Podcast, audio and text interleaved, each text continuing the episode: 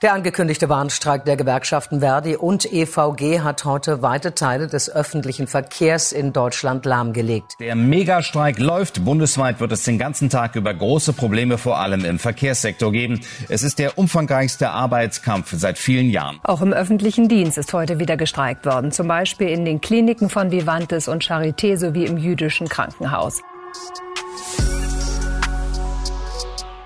Streiken wirkt. Zumindest auf Fernreisen oder auf geplante Operationen in Krankenhäusern. Die mussten viele Deutsche am Montag verschieben. Aber erreichen die Streikenden auch ihr eigentliches Ziel, nämlich deutlich mehr Geld?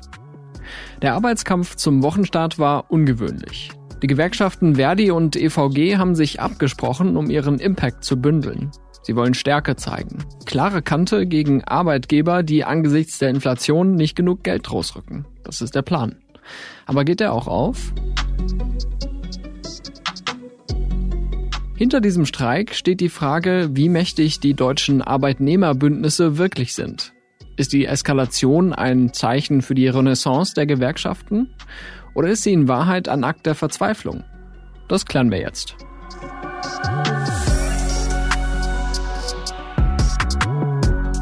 Hier ist Stimmenfang, der Politikpodcast vom Spiegel.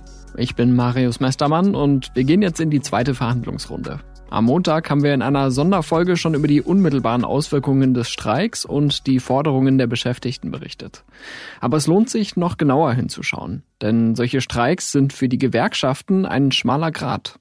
Sie haben natürlich das Recht, sich faire Löhne zu erstreiten und zu erstreiken, aber sie laufen auch Gefahr, die Akzeptanz in der breiten Bevölkerung zu verspielen und den guten Willen der Arbeitgeber. Dabei sind Gewerkschaften jetzt so wichtig wie nie, finden die Gewerkschaften. In unserer Zeit fundamentaler Veränderungen ist gewerkschaftliche Gestaltungskraft dringender notwendig denn je und auch unser gewerkschaftlicher Schutz. Wir werden dafür sorgen, dass auch in der Transformation es gerecht zugeht und sozialer Frieden gesichert wird. Das ist Jasmin Fahimi, die Vorsitzende des Deutschen Gewerkschaftsbunds, also der Dachorganisation der Gewerkschaften. Sie hat vergangenes Jahr diese Grundsatzrede gehalten. Gewerkschaft, das ist eine hochmoderne Idee. Die Idee, dass man über mich nicht bestimmt, sondern nur mit mir. Die Idee, dass man sich zusammentut und zusammenhält. Und die Idee, dass man eben die Dinge selbst in die Hand nimmt. Davon müssen wir auch jede Generation neu überzeugen, ja. Das klingt absolut sinnvoll für Arbeitnehmerinnen und Arbeitnehmer. Zusammen ist man weniger allein, kann man mehr erreichen. Diesen hohen Anspruch müssen Gewerkschaften aber auch regelmäßig einlösen, nämlich alle paar Jahre bei den Tarifverhandlungen. In vielen Branchen führen die Gewerkschaften stellvertretend diese Gespräche mit den Arbeitgebern, um Interessen zu bündeln und Unternehmen gegenüber organisiert aufzutreten. Und jetzt, wo viele Menschen unter der hohen Inflation leiden und einige kaum noch über die Runden kommen, trotz Vollzeitjob, ist der Wunsch nach deutlichen Lohnsteigerungen besonders groß. Inzwischen wissen wir, die Tarifverhandlungen für den öffentlichen Dienst sind gescheitert. Mittwochnacht endete die dritte Verhandlungsrunde zwischen Gewerkschaften und Arbeitgebern ohne Ergebnis. Eine unabhängige Schlichtung soll jetzt eine Lösung bringen. Mehr Informationen finden Sie auf spiegel.de. Gewerkschaften sind notwendig, um Interessen von Arbeitnehmern zu setzen, in Löhnen, in Arbeitsbedingungen, im Zweifelsfall auch gesellschaftspolitische Themen durchzusetzen. Das ist ihre Aufgabe, das ist ihre Funktion und davor wurden sie vor 100 etwa 150 Jahren gegründet. Da fing das an und in Deutschland hat es auch noch einen Vorläufer. Es gab schon die Zünfte, die Handwerker haben sich organisiert im Mittelalter. All das hat eine lange Tradition. Mein Kollege Markus Detmar hat auch eine lange Tradition, nämlich als Redakteur im Spiegel Hauptstadtbüro. Er gehört zum Wirtschaftsressort und berichtet dort regelmäßig über die Gewerkschaften. So wahnsinnig viele Gewerkschaften gibt es nicht, weil nach dem Krieg hat sich die Gewerkschaftsbewegung dazu entschieden, eigentlich schon in der Weimarer Republik aufgrund der wirklich schlimme Erfahrung, die man gemacht hat, dass man nicht handeln konnte, weil man vorher Richtungsgewerkschaften hatte in Deutschland, also Gewerkschaften, die an Parteien und parteipolitische Geströmungen gekoppelt waren. Also es gab liberale Gewerkschaften, sozialdemokratische Gewerkschaften, kommunistische Gewerkschaften, christliche Gewerkschaften. Und dazu kam man zu dem Schluss, nach dem Krieg Einheitsgewerkschaften zu bilden. Also eine Branche, eine Gewerkschaft überparteilich, die die Interessen aller verteidigen.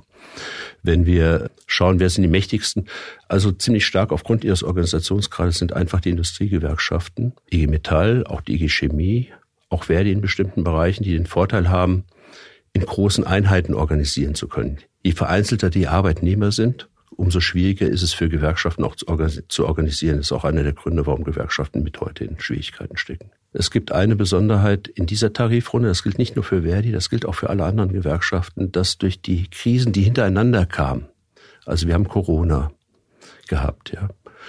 Dadurch gab es Abschlüsse, die sehr niedrig waren, weil niemand genau wusste, wie das wirtschaftlich weitergeht. Es gab eine sehr große Ungewissheit. Besonders schwach waren die Abschlüsse im Bereich von Verdi in den letzten zwei Jahren. Und dadurch haben die Leute schon vorher, die Menschen schon vorher einen, äh, Verlust sozusagen von Reallohn wahrgenommen. Und insofern ist der Druck in Zeiten, wo die Inflation steigt, nochmals größer. Und natürlich ist es die Rolle der Gewerkschaften dafür zu sorgen, dass ihre Mitglieder sozusagen nicht abgehängt werden. Und das ist auch eine der Problematiken in diesen Runden, nicht nur bei Verdi, dass die Erwartungshaltung bei den Beschäftigten sehr hoch ist. Das heißt, da richtet sich jetzt der Blick der Beschäftigten auch umso stärker auf ihre Vertreter, auf die Gewerkschaften, da jetzt mal einen substanziellen Fortschritt zu erreichen, oder? Ich glaube, dass dieser Blick, wann immer eine Tarifrunde ansteht, ist dieser Blick bei den Beschäftigten da, bei den Arbeitnehmern und Arbeitnehmerinnen, ja. Das, das ist ganz natürlich.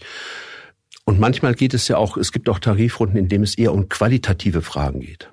Also wie Freizeit, da tauscht man Geld gegen bestimmte qualitative Verbesserung.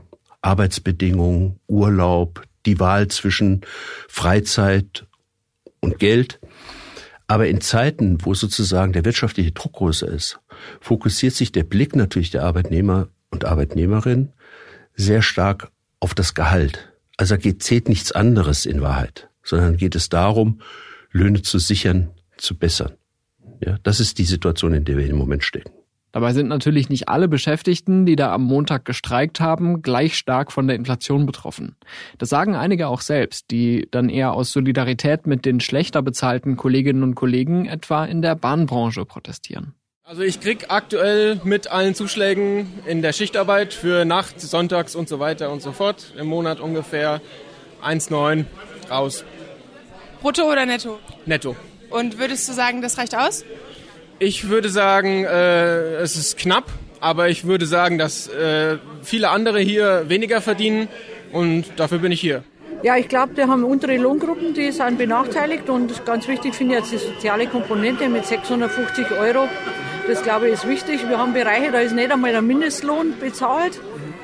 Der wird nur erreicht, wenn man die Schichtzulagen dazu nimmt und das ist für uns ein untragbarer Zustand. Die EVG fordert deshalb nicht nur eine allgemeine Lohnerhöhung von 12 Prozent von der Deutschen Bahn und anderen Bahnbetrieben, sondern auch eine Mindestsumme von 650 Euro im Monat. Denn bei kleinen Gehältern sind 12 Prozent gerne mal deutlich weniger. Die schlechte Bezahlung in Teilen der Bahnbranche schreckt Fachkräfte ab. Davon sind die Streikenden überzeugt. Und diese Fachkräfte braucht man eigentlich dringend, wenn die Verkehrswende klappen soll. Wir wissen alle, dass die Bahn jetzt schon keinen normalen Betrieb auf die Kette bekommt.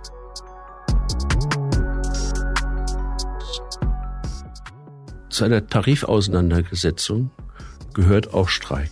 Streik ist ein demokratisches Grundrecht. Und natürlich ist es legitim und zum Teil auch notwendig, dass Gewerkschaften dem Ausdruck verleihen. Also deutlich machen, unsere Leute stehen da. Ich würde jetzt nicht sagen, dass das alles jetzt schon aus dem Ruder gelaufen wäre. Ich habe den Eindruck, das ist durchaus vergleichbar auch zu anderen Zeiten. Die Besonderheit steckt tatsächlich in diesem ganztägigen Streik. Das ist schon ein sehr massives Mittel gewesen, ist einer Besonderheit geschuldet, dass zwei Gewerkschaften in unterschiedlichen Bereichen, bei der Bahn oder bei den Bahnbetrieben, ist ja nicht nur die Deutsche Bahn, sondern 50 weitere Unternehmen, mit denen äh, die EVG, die Eisenbahnergewerkschaft, in Verhandlung ist und auf der anderen Seite Verdi, die ganz stark im öffentlichen Nahverkehr vertreten ist. Und was die jetzt gemacht haben, und das ist tatsächlich was Besonderes, die haben ihre Streikaktion an einem Tag koordiniert als Warnstreik. Das ist schon sehr massiv. Man kann das auch als eine Eskalation begreifen, aber es ist legitim. Zu anderen Zeiten wäre es eben nicht legitim. Ja, weil es kann, man kann keine Solidaritätsstreiks in dem Sinne machen für eine andere Gewerkschaft, auch die Arbeit niederlegen. Und es ist halt ein Bereich, in dem Streiks sichtbar werden. Wenn in der Industrie gestreikt wird, hat das massive Auswirkungen zum Teil. Zum Teil Streiktage sind wahnsinnig teuer für Unternehmen. Aber sie werden nicht sichtbar für die Bürger. Sie gehen weiterhin, wenn die IG Metall streikt, sie gehen zu ihrem Autohändler, können mit dem verhandeln über ein Auto. Sie gehen in die Werkstatt, da sind noch Leute da. Ja, das ist alles nichts. Aber wenn im öffentlichen Dienst gestreikt wird, wird es für die Menschen, für die Bürger unmittelbar. Das ist der Unterschied. Und deshalb wird es auch so sichtbar und so deutlich wahrgenommen. Von dem Streik betroffen waren am Montag auch Krankenhäuser wie die Charité in Berlin. In der Pflege sind die Gehälter zwar schon gestiegen, aber es gibt noch andere abschreckende Faktoren, sagt die Intensivpflegerin Anke Haag. Ich glaube, dass es mehr als gerecht ist, gerechtfertigt ist, dass man uns einfach auch entsprechend besser bezahlt, gerade mit, der, mit dem Hinblick auf den Nachwuchs, der immer weniger wird. Die sind einfach nicht bereit, unter diesen Arbeitsbedingungen mit diesem Gehalt zu arbeiten. Kann man auch verstehen. Ich weiß nicht, ob ich das im nächsten Leben auch noch mal so machen würde. Mhm. Aber irgendjemand muss ja kranke Patienten pflegen und Kinder pflegen. Ne? Irgendeiner soll es ja machen, der soll es ja auch gerne machen. Und da kommen die Gewerkschaften ins Spiel. In dem Fall die Dienstleistungsgewerkschaft Verdi. Die hatte den Anspruch, für faire Löhne und Arbeitsbedingungen zu sorgen. Im Gesundheitsbereich gelingt das aber seit Jahren nicht, zumindest im Großen und Ganzen. Lohnrunden sind Runden, in denen Gewerkschaften sichtbar werden. Wenn wir mal wirklich sehr nüchtern draufschauen, muss man sagen, dass Gewerkschaften ja sozusagen der Öffentlichkeit auch in vielen Phasen nicht sichtbar sind. Sie werden sichtbar, wenn sie irgendwie in einer Rentenreform ihre Position machen, aber sie sind sozusagen nicht sichtbar. Und Lohnrunden sind Runden, in denen für die Menschen in den Branchen die Gewerkschaften sichtbar werden, ihre Rolle sichtbar werden und in der Öffentlichkeit. Und deshalb sind Lohnrunden auch immer Runden, in denen Gewerkschaften nicht nur mobilisieren ihre Leute, sondern auch in einer gewissen Weise Akquise betreiben. Also es gibt immer Neueintritte. Bei Verdi ist das dieses Mal sehr stark. Frank Wernicke sagt, dass seit Jahresanfang 70.000 Menschen in die Gewerkschaft eingetreten. Das ist sehr, sehr viel. Das ist wirklich sehr viel. Die muss man natürlich auch halten, ja. Diese schon beachtliche Zahl von 70.000 neuen Mitgliedern kann aber nicht darüber hinwegtäuschen, dass die Gewerkschaften insgesamt in den vergangenen Jahrzehnten sehr viele Mitglieder verloren haben. Also allein bei Verdi, was ja ein Zusammenschluss von kleineren Gewerkschaften auch war, die haben so grob über 20 Jahre eine Million Mitglieder verloren. Wahr ist auch, wir haben schon deutlich bessere Zeiten gesehen. Und wir müssen dringend auch noch mehr Menschen von uns begeistern. Denn ohne Mitglieder sind wir nichts. Das hat mehrere Gründe. Das gilt für alle Gewerkschaften.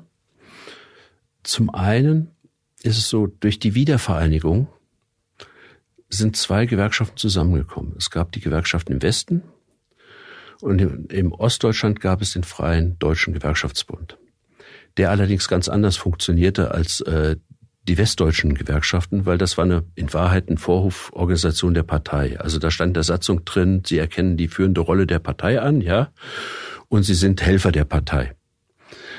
Man war zwangsläufig dort Gewerkschaftsmitglied.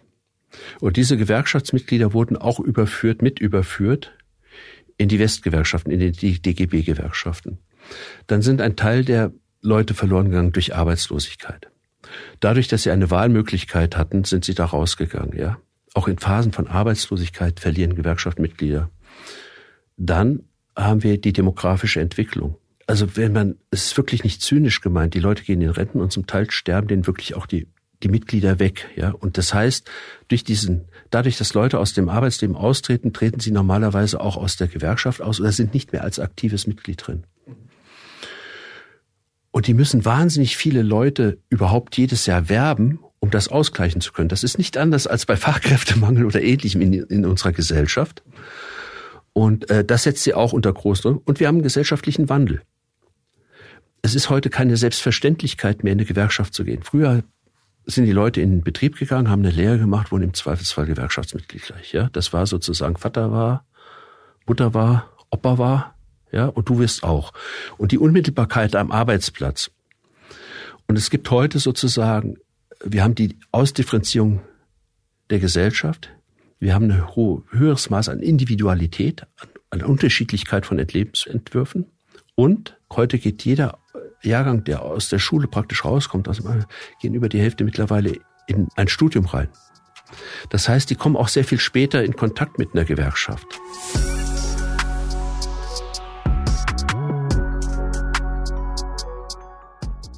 Die Pandemie hat die Mitgliederwerbung der Gewerkschaften nochmal deutlich erschwert. Es gibt aber nach wie vor Millionen Menschen, die sich zum Teil seit Jahrzehnten engagieren.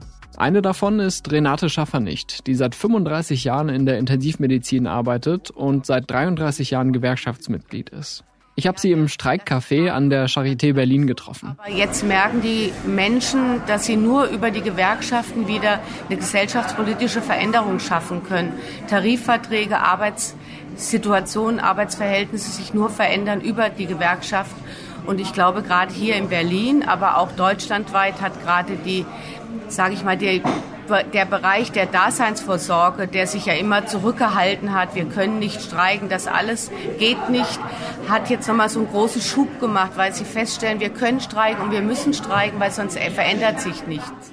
Das heißt, es geht Ihnen heute jetzt nicht nur um mehr Geld, sondern äh, Sie sind auch insgesamt mit der Situation äh, der Pflege noch unzufrieden. Ja, genau. Wir haben diesen Tarifvertrag Entlastung geschaffen. Die äh, Charité hat auch versucht, vieles umzusetzen davon, aber letztendlich reicht das eben nicht aus, weil die Kollegen immer noch in schlechten Verhältnissen arbeiten. Und jetzt kommt noch diese Inflation dazu, die die Leute wirklich an die Grenzen ihrer Belastbarkeit bringen, auch finanziell. Als ich noch jung war, hieß es immer im öffentlichen Dienst, das ist ein sicherer Arbeitsplatz, da kann dir nichts passieren. Und irgendwie war der immer damit bezeichnet, naja, da verdient man ja auch gar nicht so schlecht. Aber das stimmt eben gar nicht in der Form. Das, das war so eine Augenwischerei, weil jetzt haben sich ja, jetzt hat sich ja alles geändert. Früher war es so, da konntest du dir eine Wohnung leisten, da konntest du dir die Stromkosten, das alles leisten. Heute fängt es ja schon damit an, dass man sich kaum noch eine Wohnung leisten kann. Und nicht nur in Berlin. Gerade weil das so für den Alltag relevante Bereiche sind, äh, werden ja Streiks da besonders kritisch gesehen, auch von einigen. Was bedeutet denn für Sie heute, dass Sie nicht zur Arbeit gehen? Also wie, wie schwer ist es sozusagen zu streiken in Ihrem Beruf? Das ist eine große. Heute Morgen hat man das wieder gesehen, dass die Kollegen eigentlich gerne hier draußen geblieben wären und hätten gestreikt. Und es gab jetzt eine Station, wo eigentlich diese Notdienstbesetzung, die wir erhalten, in denen die Kollegen die meiste Zeit nur arbeiten können, dass die zum Beispiel auf einer Station da war und trotzdem war das Patientenklientel so schwer, dass die Kollegin gesagt hat, ich gehe rein, ich, ich habe eine Verantwortung der Patienten gegenüber. Das ist auch ganz toll, damit wird auch die ganze Zeit gespielt und dadurch werden wir erpressbar. Aber es liegt nicht in unserer Verantwortung, es liegt in der Verantwortung der Arbeitgeber und der Gesellschaft und der Politik daran, was zu ändern. Haben Sie die Befürchtung, dass sozusagen mit, mit fortschreitender Konfliktdauer auch das Verständnis in der Bevölkerung äh, für solche Streiks abnimmt?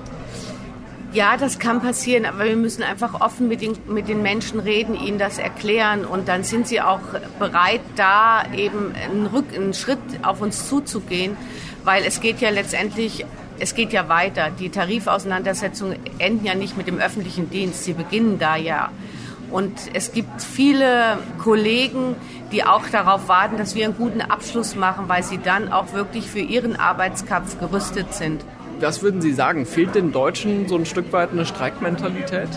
Ja, sie haben sie einfach ein Stück weit verlernt. Also Streiken ja, aber auch Streiken als politisches Druckmittel zu sehen, damit sich im, in diesen Bereichen was ändern das Arbeitsstreik äh, ist, ist auch eine Möglichkeit, viele Dinge mit zu verändern, Arbeitsbedingungen zu verändern.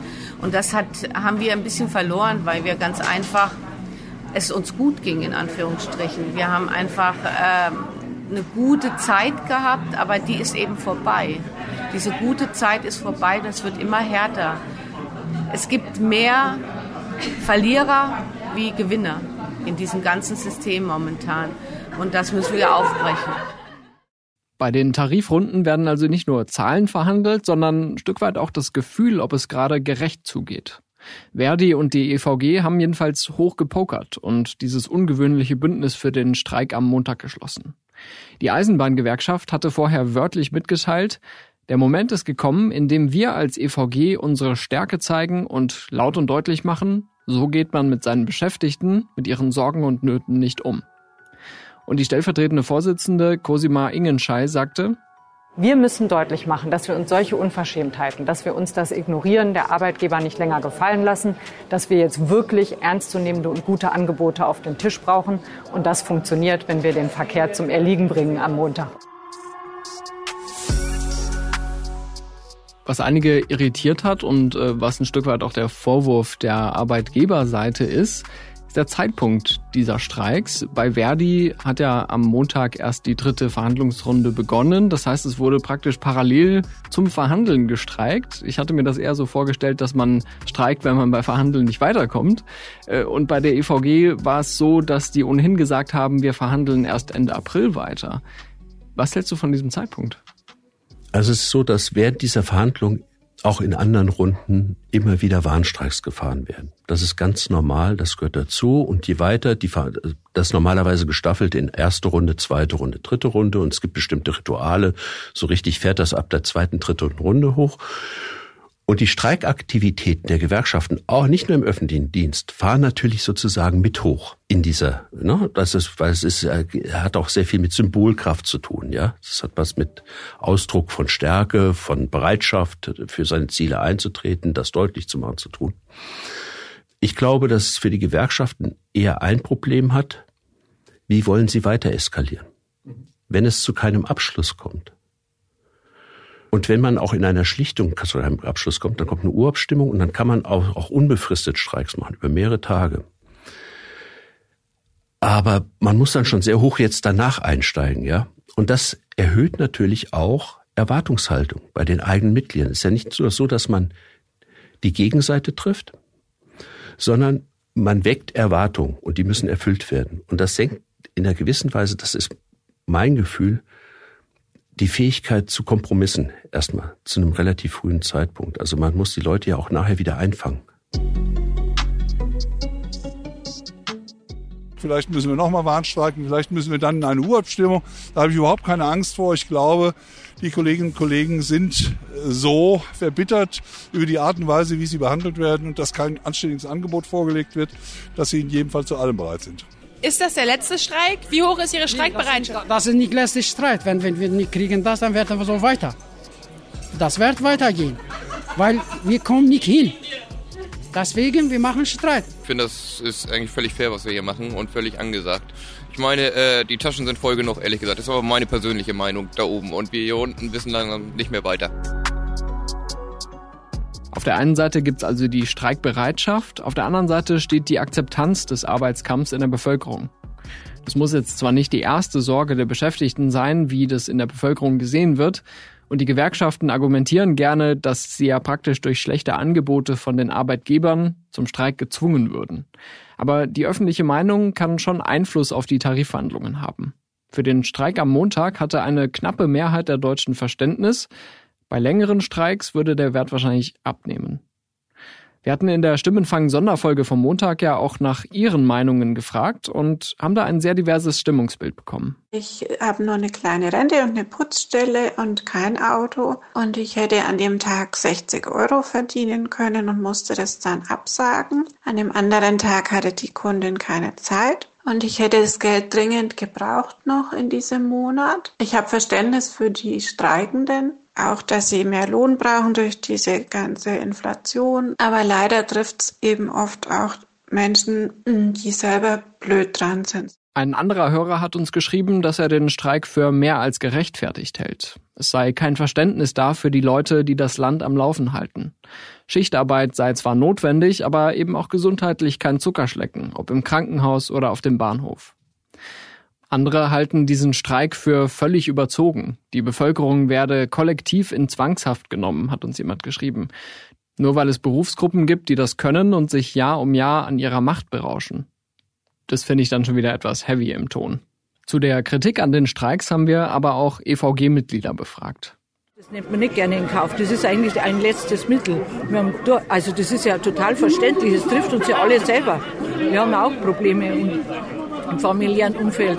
Aber das Streikrecht, denke ich mal, ist ein legitimes Mittel, um den Ernst der Lage mal darzustellen. Also es muss spürbar sein tatsächlich, damit wir unseren Forderungen auch Nachdruck verleihen können. Und ich finde, man kann das auch als Normalbürger, der vielleicht nicht betroffen ist oder betroffen ist, weil er zur Arbeit muss, 24 Stunden durchaus aushalten. Für die Beschäftigten kommt es jetzt darauf an, dass die Gewerkschaften auch wirklich möglichst viel rausholen.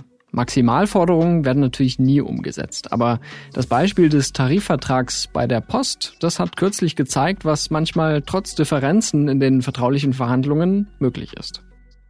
Die Menschen sitzen da an einem Tisch zusammen, reden über ihre Forderungen, tauschen sich aus, die verschiedenen Positionen. Man fängt an, auch Positionen zu räumen, Angebote zu verändern und muss sich auch immer wieder mal zurückziehen, um es mit Leuten in, in den eigenen Reihen, weil die sitzen ja stellvertretend dafür. Es gibt Tarifkommissionen dahinter im Hintergrund, die Ergebnisse absegnen müssen, um sich rückzukoppeln, ob man auf dem richtigen Weg ist, um zu sehen, hat man selber auf der eigenen Seite noch äh, Verhandlungsspielraum oder Bewegungsspielraum, den man vorher nicht gesehen hat, weil die andere Seite was überraschend hingelegt ist. Ist das ein mögliches, ist das ein möglicher Lösungsweg?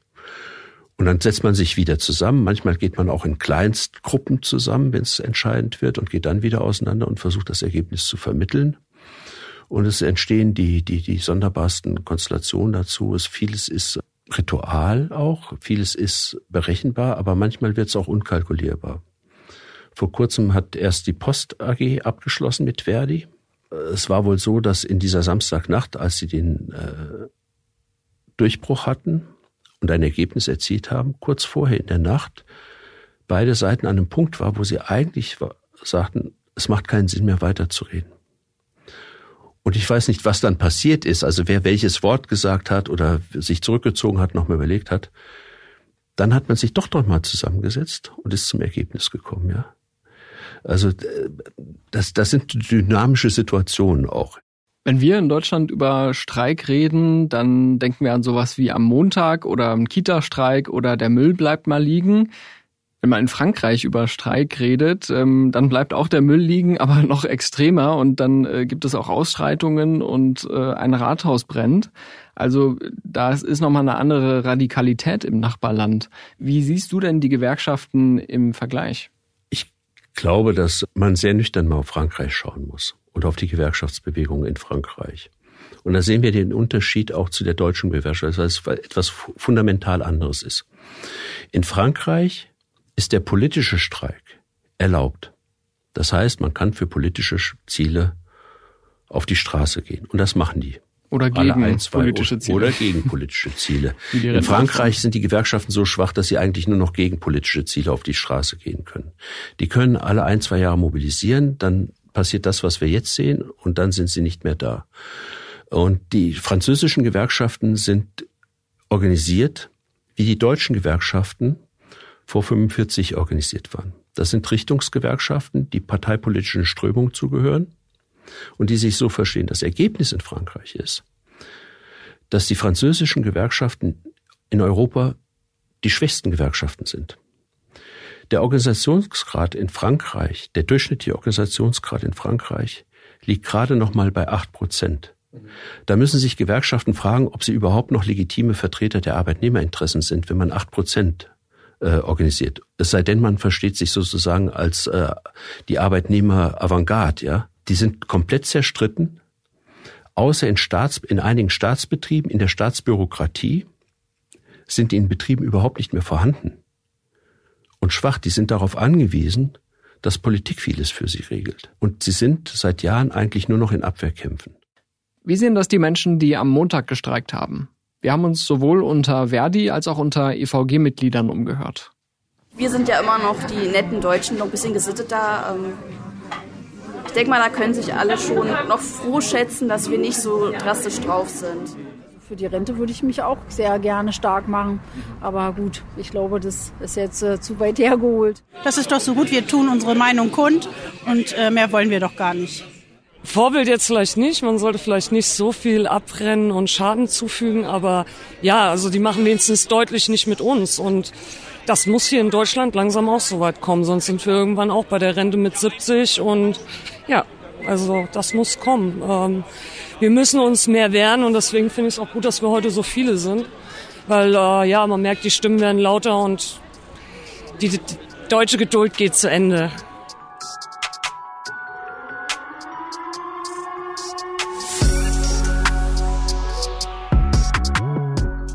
Über die Lage in Frankreich und die Wut auf Präsident Emmanuel Macron hat übrigens mein Kollege Olaf Häuser in der aktuellen Folge unseres Auslandspodcasts gesprochen mit unserer Paris-Korrespondentin Britta Sandberg. Den Link gibt's in den Shownotes.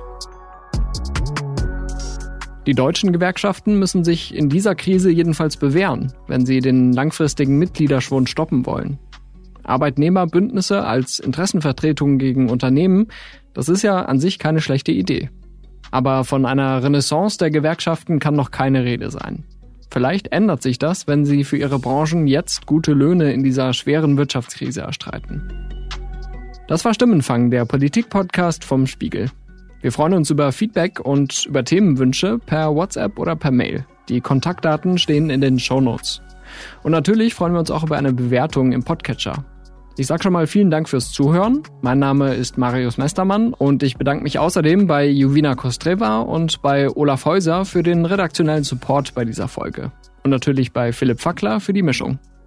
Unsere Musik kommt von Soundstripe und von Davide Russo. Wir hören uns dann nächste Woche wieder mit einer neuen Folge. Bis dann.